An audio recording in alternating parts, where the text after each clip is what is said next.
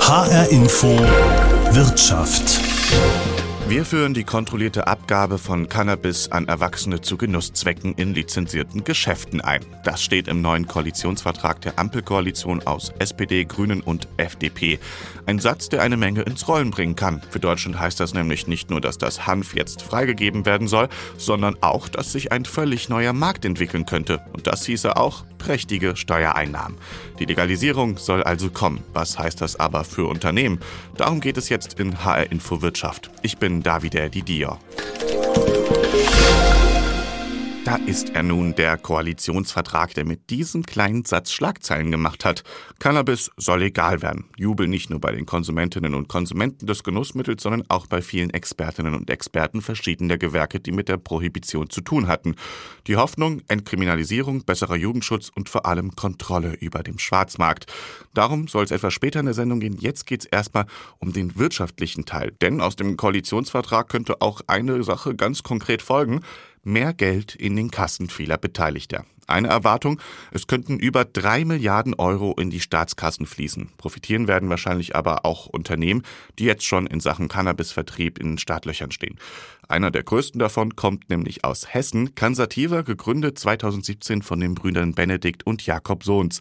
Bei Cansativa geht es natürlich nicht ums Cannabis-Dealen von der Straßenecke aus, sondern bisher nur um den streng regulierten medizinischen Cannabis, angebaut in Deutschland. Das Unternehmen aus Mörfelden darf nämlich bisher als einziges Unternehmen Unternehmen in Deutschland Cannabis aus Deutschland vertreiben. Andere müssen die Ware importieren. Es muss lückenlos dokumentiert werden von der Einfuhr über die Abgabe, über Vernichtung von den Produkten, wenn man mal irgendwie Bruch hat oder ein Produkt abgelaufen ist. Das ist so der Bereich des Betäubungsmittelrechts.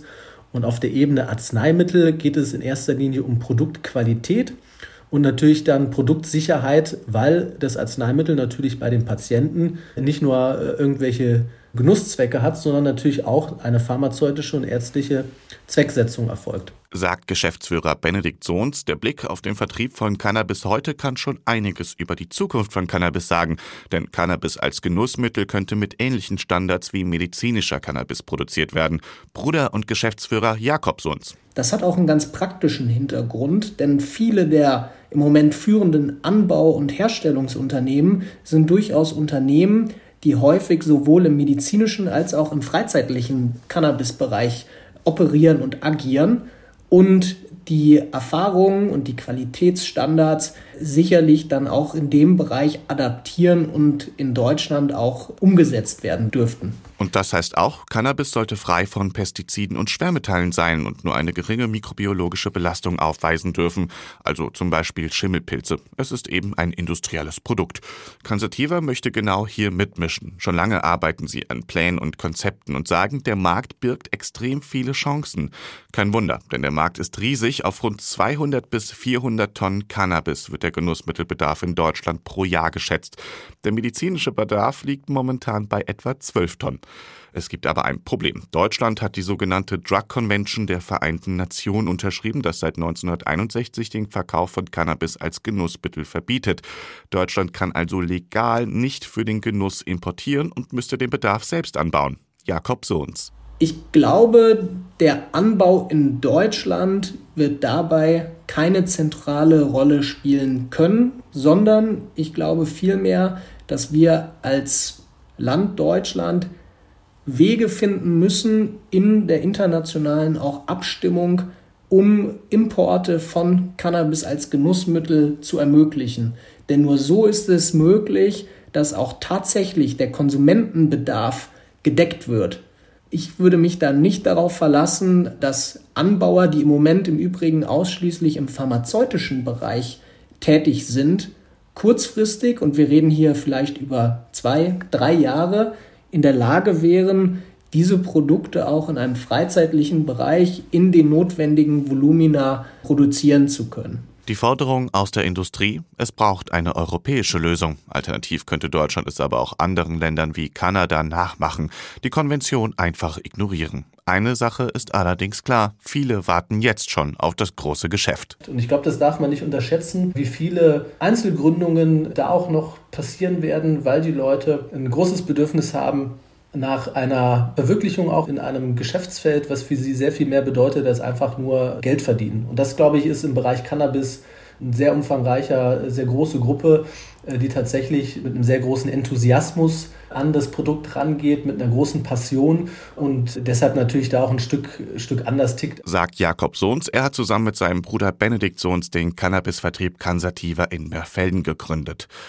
Es sind aber eben nicht nur Unternehmen, die von der Legalisierung profitieren werden. Mit einer der wichtigsten Gründe für die Legalisierung dürfte der Profit sein, den der Staat dabei machen wird. Denn mit den Vorzügen der Regulierung eines Genussmittels kommen natürlich auch die Steuern dazu. Damit hat sich der Wettbewerbsökonom Justus Haukapp vom Düsseldorfer Institute for Competition Economics beschäftigt.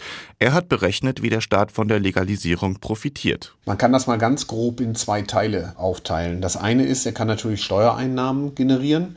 Äh, zum einen eine Cannabissteuer selber, aber auch die Mehrwertsteuer, äh, Gewerbesteuer, Lohnsteuer etc. Und auf der anderen Seite hat er aber auch Kosteneinsparungen, weil ähm, heute es faktisch so ist, dass Polizei, Staatsanwaltschaft, teils auch Justiz doch mit Verfahren befasst sind, die eigentlich zu nichts führen. Also viele Verfahren werden dann auch eingestellt das teilt sich so ungefähr auf ähm, nach unseren Berechnungen 3,4 Milliarden auf der Einnahmenseite plus nochmal 1,3 Milliarden Kosteneinsparungen. Das heißt, das sind nicht ganz 5 Milliarden, aber das ist für den Staat schon keine geringe Summe. Also in vier Jahren sind das schon 20 Milliarden Euro in einer Legislaturperiode. Da kann man ja schon ein bisschen was mitmachen. Sagt Professor Justus Haukapp. Die Berechnung basiert unter anderem auf Umfragen in Deutschland, aber auch auf Vergleichen mit ähnlichen Gesellschaftsstrukturen in Ländern, in denen Cannabis bereits legal ist. Deshalb wollte ich von ihm wissen, wie es denn mit der Privatwirtschaft aussieht. Naja, wenn wir sagen, das sind so ungefähr 400 Tonnen, die es äh, gibt die da verdient werden äh, können. Und wenn der Preis bei 10 Euro bleiben sollte, dann sind das auf jeden Fall ein Markt, was umsatzmäßig bei 4 Milliarden ungefähr liegt. Das kann auch sein, dass es größer sogar wird, weil der Markt wird sich ausdifferenzieren. Das kennt man aus den USA auch. Es gibt dann eben auch Biogras und Cannabispralinen und alle möglichen Produkte. Das heißt also, es wird schon eher ein ausdifferenzierter Markt. Ob der stark wächst, da bin ich mir nicht so sicher. Und ähm, es ist ja auch nicht das Ziel, dass das ein stark wachsender Markt sein sollte. Ähm, die Idee ist ja, dass ähm, der Konsum zwar legal sein sollte, aber nicht deswegen, weil man mehr Leute zum Konsum befördern möchte, sondern weil man den Markt kontrollieren möchte. Aber äh, ultimativ will ich gar nicht hoffen, dass es ein Wachstumsmarkt ist. Wir haben die Legalisierung jetzt auch in vielen anderen Ländern auf der Welt beobachten können. Das heißt, es gibt ja jetzt auch viele Vorbilder. Wie kann denn die Legalisierung in Deutschland aussehen und wann ist es überhaupt soweit? Also man kann das nicht von heute auf morgen machen, schon allein, weil das Ganze ja auch wachsen muss, aber nicht nur deswegen. Wir müssen uns natürlich über eine vernünftige Marktregulierung Gedanken machen. Mein Vorschlag, und das scheint einer zu sein, den viele tragen, ist, dass man die gesamte Wertschöpfungskette lizenziert und reguliert, also Anbau, Verarbeitung, als auch Großhandel und Einzelhandel. Das heißt also, jemand muss auch Lizenzen erteilen. Wir müssen quasi so eine Art regulatorische Aufsicht schaffen schaffen. Das wird alles in der Zeit dauern. In den USA war das so eigentlich immer mindestens ein Jahr zwischen dem Beschluss der Legalisierung und der tatsächlichen Marktfreigabe. Also von daher wird das mal mindestens ein Jahr dauern, selbst wenn die Bundesregierung bzw. der Gesetzgeber nächstes Jahr beschließen sollte, dass das Ganze legalisiert wird, würde ich nicht damit rechnen, dass das vor 2023 Realität wird sagt Professor Justus Haukapp, Wettbewerbsökonom vom Düsseldorfer Institute for Competition Economics. Eben wurde es angesprochen und ich möchte das gleich aufnehmen. Nach welchem Vorbild soll die Legalisierung eigentlich stattfinden? Der erste Gedanke geht ja oft Richtung Nachbarschaft, die Niederlande, aber genau da sagen viele Expertinnen und Experten, die haben gar nicht richtig legalisiert. Die Beschaffung ist immer noch illegal und das hat dafür gesorgt, dass kriminelle Strukturen erhalten blieben. Ein besseres Modell findet man allerdings, wenn man einen Blick über den Atlantik wagt, Beispiel USA. Viele Bundesstaaten haben Cannabis dort bereits legalisiert. Hier kann man heute schon sehen, wie es bei uns in Deutschland bald aussehen könnte. Darüber habe ich mit unserer ARD-Korrespondentin Katharina Wilhelm im kalifornischen Los Angeles gesprochen. Von ihr wollte ich wissen, wie lief das denn in den USA ab? Da kann man ja, soweit ich weiß, einfach in Läden hineinspazieren und sich seine Lieblingssorten aussuchen. Wie sieht es denn da aus? Ja, also um es nochmal zu erklären, in den USA ist Cannabis noch nicht komplett legalisiert, aber in 19 Bundesstaaten und in der Hauptstadt Washington kann man straffrei Cannabis kaufen. Als Beispiel würde ich jetzt mal Kalifornien anführen, ähm, also wo ich ja auch sitze und man das, glaube ich, ganz gut erklären kann. Ähm, da ist es so, seit 1996 äh, gibt es ähm, Marihuana auf Rezept, also medizinisches Cannabis. Und 2016 wurde nochmal darüber abgestimmt. Da gab es eine Volksabstimmung und seitdem ist quasi Cannabis komplett legalisiert. Und es ist so, dass man wenn man 21 Jahre alt ist, ab diesem Zeitpunkt kann man Cannabis kaufen. Nicht unendlich viel, sondern maximal 28 Gramm Marihuana und bis zu 8 Gramm Haschisch. Also da gibt es ja Unterschiede in den Produkten. Und man kann als Privatperson bis zu sechs Cannabispflanzen anbauen. Auch das ist tatsächlich erlaubt. Und wenn man nochmal vielleicht auf die Unternehmensseite geht, ist es so, da gibt es auch bestimmte Regeln. Also man darf tatsächlich nur innerhalb der Bundesgrenzen anbauen und auch ähm, Marihuana, Cannabis vertreiben. Man darf also zum Beispiel nicht hier als Cannabisbauer sein Marihuana nehmen und zum Beispiel nach Oregon gehen, obwohl dort auch Cannabis tatsächlich legalisiert ist, aber das ist tatsächlich sehr streng, weil eben auf der Bundesebene, auf der großen Ebene in den USA äh, das noch nicht komplett legalisiert wurde. In den USA gehört es also schon zum Alltag. Wie sieht es denn da mit dem Cannabis-Business aus? Hier in Deutschland wird ja prognostiziert, dass hier ein großer Markt entstehen könnte. Wie ist es denn in den USA gelaufen? Ist denn da ein großes Geschäft entstanden? Ist ein sehr großer Markt entstanden. Also zum Beispiel, wenn ich hier äh, die Straßen entlang fahre, dann sehe ich auch tatsächlich riesengroße Werbeschilder. Also man darf für Cannabis auch tatsächlich richtig viel Werbung machen und sehr viele Cannabisläden, die dann äh, also aufgeploppt sind, sind auch sehr schick. Also ich sage immer, das ist wie der Apple Store für Cannabis. Also die werden dann auch sehr schick in so Glaskästen äh, gezeigt. Also es ist ein Lifestyle-Produkt mittlerweile in Kalifornien. Und ja, viele Prominente sind auch auf das Thema eingestiegen. Also Gwyneth Paltrow zum Beispiel, die Schauspielerin, die ist sehr bekannt für Goop, das ist ihr eigenes Label, ein sehr, sehr schickes und sehr teures Lifestyle-Unternehmen. Ähm, die ist mittlerweile in Cannabis-Getränke eingestiegen. Es gibt so ein bisschen bekanntere Kiffer, sage ich mal, wie ähm, den Schauspieler Seth Rogen oder den Rapper Snoop Dogg, auch die haben mittlerweile viel Geld investiert und eigene Label gegründet, also vertreiben teilweise ihr eigenes Cannabis, Snoop Dogg Cannabis Schokolade. Also es gibt da auch eine große Vielfalt tatsächlich an Produkten, die mir hier immer wieder begegnet. Und ähm, ich merke halt einfach, dass immer mehr Promis einsteigen. Ich glaube, zu jüngst war das jetzt Justin Bieber, der Sänger, der verkauft vorgerollte Joints. Ähm, die heißen Peach oder Peaches nach seiner letzten Single. Also insofern, man sieht, das ist sehr breit angelegt. Sehr viele prominente Menschen haben beschlossen, wir müssen da rein, einfach weil das natürlich auch ein großer Markt ist und man unglaublich viel Geld damit verdienen kann. Wenn wir jetzt über die Legalisierung von Cannabis reden, dann redet man ja eigentlich schon fast über eine kulturelle Debatte. Ganz oft ist es ja eben nicht nur der Wirtschaftsaspekt, sondern es ist ja auch eine Szenedroge. Es ist ein Genussmittel für viele.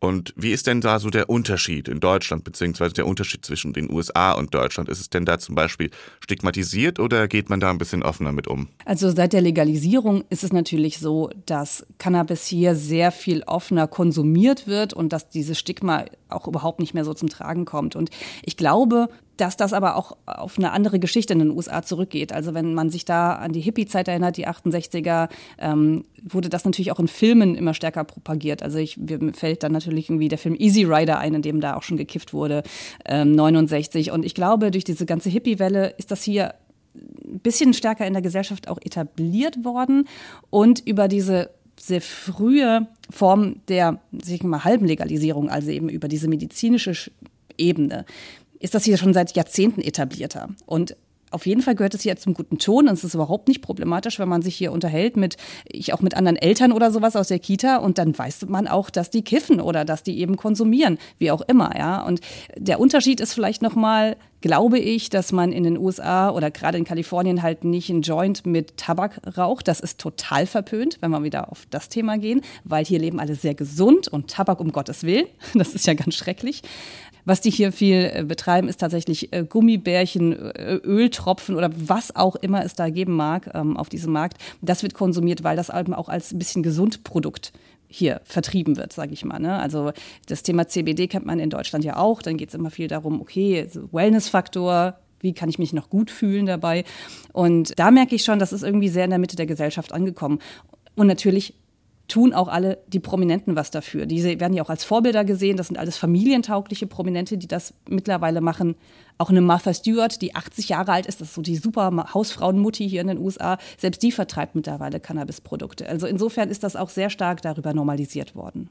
Und wie ist jetzt die Bilanz nach etwa drei Jahren Legalisierung? Das Interessante ist, dass weder der Hype um Cannabis, also die besonders positiven Erwartungen, aber auch die negativen Erwartungen, beide nicht erfüllt worden sind. Also zum einen ist es so, dass man natürlich gedacht hat, oh toll, damit hebeln wir den Schwarzmarkt aus. Das ist nicht so. Der Schwarzmarkt ist immer noch sehr existent. Da geht es natürlich auch um Preiskämpfe. Ähm, also da hat es tatsächlich keine Entspannung reingebracht, aber es hat auch nicht dazu geführt, dass unglaublich viel mehr Menschen jetzt Cannabis konsumieren. Ähm, die letzten Zahlen, die ich gelesen habe, ist, dass bei den Jugendlichen möglicherweise ein bisschen angestiegen ist, was wohl auch mit dem Trend zum Vapen zu tun hat, aber jetzt nicht so exorbitant, dass man sagen kann, dass die Cannabis-Legalisierung ein Riesenproblem geworden ist, gerade für Jugendliche. Ähm, wer sich letzten Endes unterm Strich vor allem drum, drüber freut, ist der Staat Kalifornien, weil, der, weil es dem einfach irre Steuereinnahmen ähm, ja, beschert hat. Und die, glaube ich, die reiben sich die Hände und die können sich am meisten über diese drei Jahre jetzt ähm, legalisiertes Cannabis freuen. Sagt Katharina Wilhelm, ARD-Korrespondentin in Los Angeles. In der Diskussion über das Thema Cannabis-Legalisierung geht es also nicht nur um das Thema Wirtschaft, es geht auch um Themen wie Jugendschutz, Entkriminalisierung, Prävention und Kultur. Darüber möchte ich jetzt in diesem zweiten Teil der Sendung sprechen. Einer, der das Thema schon seit mehreren Jahren kennt, ist zum Beispiel Georg Wurth vom Deutschen Handverband. Aktivistinnen und Aktivisten des Verbandes kämpfen schon seit Jahrzehnten für die Legalisierung, so auch Georg Wurth. Er kennt die Gründe, warum es mit der Legalisierung so lange gedauert hat. Ich habe vor 25 Jahren ungefähr angefangen, mich mit dem Thema zu befassen und eben äh, das Besteck kennengelernt an äh, Argumenten sozusagen pro und contra Legalisierung. Und der wirtschaftliche Faktor war immer einer davon. Nur, dass der nie so richtig gehört wurde solange man eben dachte, dass die Prohibition und die Verfolgung der Konsumenten und so weiter irgendwie einen sinnvollen Zweck erfüllt, nämlich äh, Jugendliche vom Elend schützen, so ungefähr, ja. Mit der Zeit habe er aber ein Umdenken festgestellt. Na, eigentlich äh, ist, hat sich dieser Wandel vor allen Dingen durch das Wahlergebnis jetzt ergeben. Ne? Also die CDU denkt ja immer noch, dass die ganze Prohibition und die Massenverfolgung von harmlosen Leuten eine gute Idee ist. Allerdings ist es auch eine Entwicklung dahin, dass jenseits der Union eine Mehrheit für eine Legalisierung da ist, die sich natürlich nach und nach ergeben hat. Da ist also nicht ein Punkt, wo ich sagen würde, okay, da hat es knack gemacht, sondern also in den 90ern, Ende 90er waren die Grünen die einzige Partei, die für Legalisierung war. 2005 sind die Linken dazugekommen und die FDP erst vor relativ kurzem. Und äh, die SPD hat sich ja nur bis zu diesen Modellprojekten durchgerungen, ja, und bis zur Entkriminalisierung der Konsumenten per Ordnungswidrigkeit. Da sind sie jetzt, haben sie keinen allzu großen Schritt mehr gehen müssen in die Richtung, Richtung äh, Koalitionspartner, um da die Legalisierung mitzumachen. Die Debatte wurde also selten auf der wirtschaftlichen Ebene geführt. Für ihn ist die Legalisierung eben aber auch auf anderen Ebenen wichtig. Ein Punkt, den Schwarzmarkt loswerden, entkriminalisieren. Wir haben jetzt zuletzt äh, über 200.000 Strafverfahren pro Jahr wegen Cannabis. Über 80 Prozent davon übrigens gegen Konsumenten und nicht gegen Händler. Und trotzdem ist der Konsum ja immer weiter angestiegen. Da hat man also gesehen, äh, damit lässt sich der Schwarzmarkt nicht zurückdrängen, sondern man hat einen großen Markt, den man da exklusiv illegalen Strukturen zur Verfügung stellt, die, die zu 100 Prozent beackern dürfen und riesige Gewinne machen. Und ähm, um das möglichst schnell geregelt zu kriegen und den Schwarzmarkt möglichst schnell zu verdrängen, müssen wir vor allen Dingen auf den Preis gucken, dass also nicht zu teuer wird, die Steuern nicht zu hoch sind und deswegen auch schnell nachsteuern. Das betrifft sicherlich äh, Jugendschutzfragen zum Beispiel, aber vor allen Dingen auch die Steuer. Weil da muss man ja damit rechnen, dass der Schwarzmarkt vielleicht reagiert und da muss man dann eben entsprechend anpassen, damit man konkurrenzfähig bleibt und den Schwarzmarkt verdrängt. Sagt Georg Wurth vom Deutschen Handverband. Und auch aus Sicht des Strafrechts ist die Entkriminalisierung zu begrüßen, sagt Lorenz Böblinger, emeritierter Professor für Strafrecht und Kriminologie an der Uni Bremen. Weil grundsätzlich aus meiner Sicht als Strafrechtsprofessor das hier eine völlige Fehlentscheidung war, des Gesetzgebers Cannabis unter Strafe zu stellen. Strafe ist das schrecklichste Übel, was der Staat seinen Bürgern androhen kann oder auch vollstrecken kann in Form von Freiheitsentzug. Da muss der Staat sehr zurückhaltend sein. Nur bei erheblichen Fremdschädigungen darf eigentlich solch ein scharfes Mittel benutzt werden. Cannabis ist nicht fremdschädigend, sondern wenn überhaupt, dann schadet sich jemand selbst. Insofern ist der Grundgedanke des Strafrechts hier verfehlt. Der Staat argumentiert, dass die Volksgesundheit geschädigt wird durch vielfachen Cannabisgebrauch. Das ist insofern Unsinn, als nach derselben Logik dann eben auch Alkohol und Zuckerkonsum und Schokoladenkonsum und Rauchen, das alles müsste unter Strafrecht gestellt werden. Und das ist völliger Quatsch. Die Gründe für die Prohibition waren seiner Meinung nach immer eine Frage der Politik und der Machtausübung. Insbesondere in den USA wurde die Prohibition häufig genutzt, um Minderheiten zu kontrollieren. Woher kommt denn jetzt aber der Stimmungswandel? Es ist ansonsten sozialpsychologisch schwierig zu beantworten, warum diese Unvernunft so lange Bestand hatte.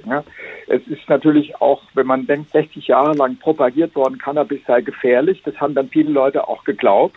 Jetzt allmählich ist die Aufklärung so weit vorgedrungen, dass doch alle möglichen, also inzwischen die Mehrheit der Bevölkerung kapiert hat, das stimmt gar nicht mit der Gefährdung äh, durch Cannabis. Also deswegen ist es, ist es dringend äh, notwendig, jetzt klarzumachen, Strafrecht war das absolut falsche Mittel, die Probleme von Cannabis äh, zu bewältigen, die es tatsächlich gibt. Natürlich gibt es Probleme, die Forschung zeigt, ungefähr fünf bis maximal acht Prozent aller Cannabiskonsumenten haben Probleme damit.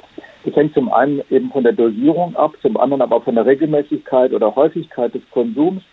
Diese Menschen, die können durch Aufklärung, so ähnlich wie bei Tabak eben, viel besser profitieren und können lernen, damit verantwortungsvoller umzugehen. Das eine ist also die Prohibition, das andere die Entkriminalisierung.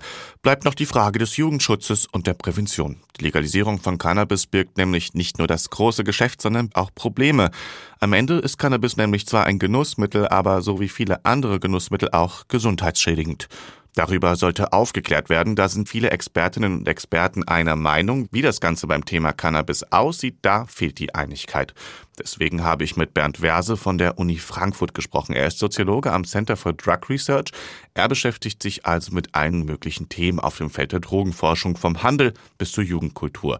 Von ihm wollte ich wissen, wie es mit dem Thema Prävention aussieht. Denn viele Kritikerinnen und Kritiker, auch aus der Polizeigewerkschaft GDP, sagen, Cannabis sei eine Einstiegsdroge, die Legalisierung ein falsches Signal an die Jugend. Bernd Verse. Also diese Kritik ist absolut nicht berechtigt, gerade was die, äh, diese These vom falschen Signal betrifft. Da beziehen sich diese ganzen Leute, egal ob es jetzt Polizeigewerkschafter sind oder äh, Leute aus anderen Bereichen, Politiker zum Beispiel, äh, beziehen sich immer auf so ein Bauchgefühl sozusagen. Also sie können keinerlei Belege dafür nennen, weil es die Belege auch nicht gibt. In allen Ländern, in denen man Cannabis legalisiert hat, ist der Konsum unter Jugendlichen nicht nennenswert angestiegen. Es gab das ein oder andere Land, wo es einen kleinen Anstieg gab. Dafür gab es andere Bundesstaaten in den USA, wo es sogar auch Rückgänge gegeben hat. Insgesamt kann man sagen, es hat keinen Effekt auf Jugendliche. Also das mit dem falschen Signal ist einfach definitiv verkehrt.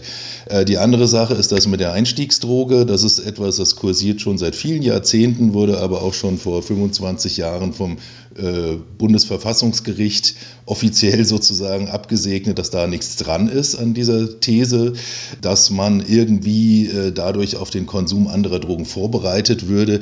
Das sieht man ja auch allein schon an den Prävalenzdaten. Also es gibt immer, immer um ein Vielfaches mehr Leute, die Cannabis konsumieren, als Leute, die andere Drogen konsumieren. Das heißt, wenn jetzt also die, an der Einstiegsdroge, Drogenthese was richtig wäre, dann äh, müssten die alle schon längst an der Nadel hängen oder sowas. Ein Teil von Jugendschutz ist ja auch die Prävention. Was bedeutet denn die Legalisierung dafür? Ich bin absolut der Meinung, dass man in einem legalen Umfeld deutlich glaubwürdiger Prävention betreiben kann. Im Moment ist es so, dass Jugendlichen auch immer noch Präventionsmaterialien angeboten werden, die zum Teil sogar auch äh, direkt von der Polizei stammen, in denen immer ganz, ganz eindeutig drin steht, ja, das ist ja vor allen Dingen ist das verboten und du musst aufpassen. Also man muss zusehen, dass man das möglichst überhaupt nicht konsumiert und so.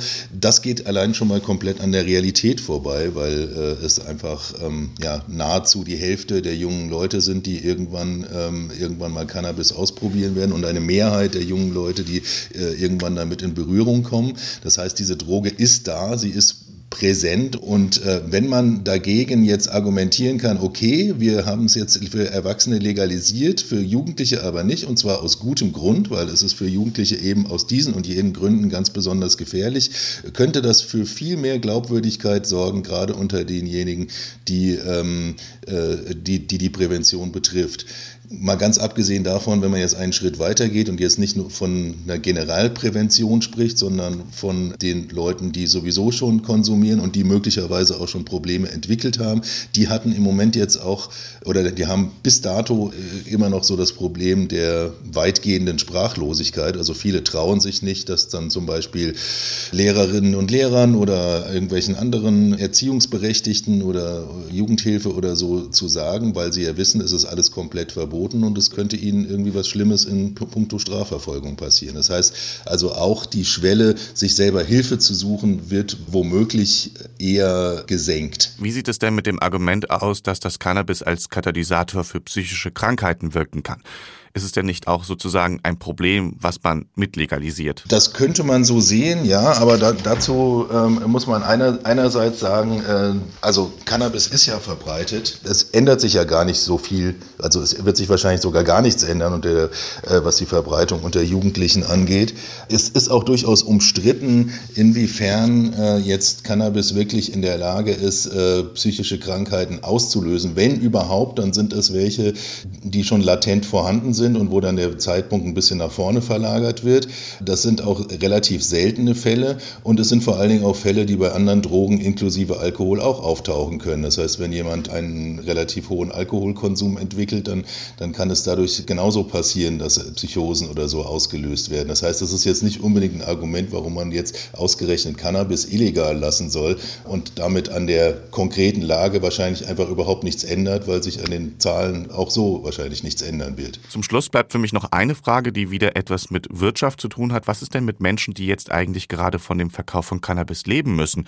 Etwa weil sie in die Kriminalität gezwungen wurden. Was passiert jetzt mit den Menschen? Also da hat man dann sicherlich schon so ein gewisses Problem. Also wenn man jetzt so das Beispiel Görlitzer Park oder auch hier in Frankfurt in der Konstablerwache, da haben wir auch durchaus selber schon Studien gemacht, wo es ja, also ein Teil dieser Leute hat wirklich keine andere Möglichkeit, weil sie zum Beispiel als Geflüchtete gekommen sind und äh, bisher noch immer kein Recht haben, Geld zu verdienen. Aber da liegt das Problem ja eher an einer anderen Stelle. Warum wird es diesen Leuten nicht ermöglicht, legal Geld zu verdienen? Und vielleicht wäre das auch eine Möglichkeit, dann in dem Zuge sich da noch mal so ein bisschen drum zu kümmern. Sagt Bernd Verse vom Center for Drug Research. Er ist Soziologe an der Uni Frankfurt.